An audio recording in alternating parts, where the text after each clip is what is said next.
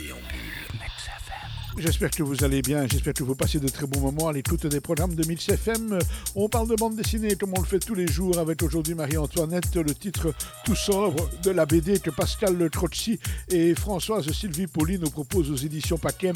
Ils s'immiscent dans une certaine intimité de la dernière reine de France, dont on connaît d'ailleurs évidemment la fin tragique. Ces événements ne transparaissent d'ailleurs qu'en filigrane dans le récit.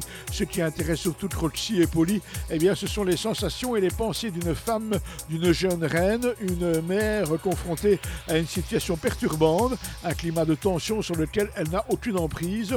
Tout ce qui est organisé dans son entourage immédiat ne lui est pas étranger, mais elle le vit avec un certain détachement, malgré paradoxalement l'impact énorme sur sa vie. La charge qui pèse sur ses épaules est énorme.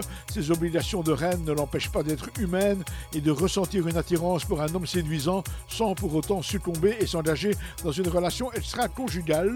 C'est une femme élégante dans le sens noble du terme. Cette bande dessinée est assez inhabituelle par sa forme. Ce sont des pages très travaillées, davantage des grandes illustrations pleines pages que des planches avec des cases. Ils illustrent un texte littéraire éclaté dans des phylactères éparpillés dans l'espace iconique. C'est somptueux et intense. Ça s'appelle Marie-Antoinette, c'est par Pascal Crocci et François Sylvie Poli. C'est aux éditions Paquet et c'est une bande dessinée qui, comme chaque fois, a été résumée de main de maître pour nous par Marc Descornet.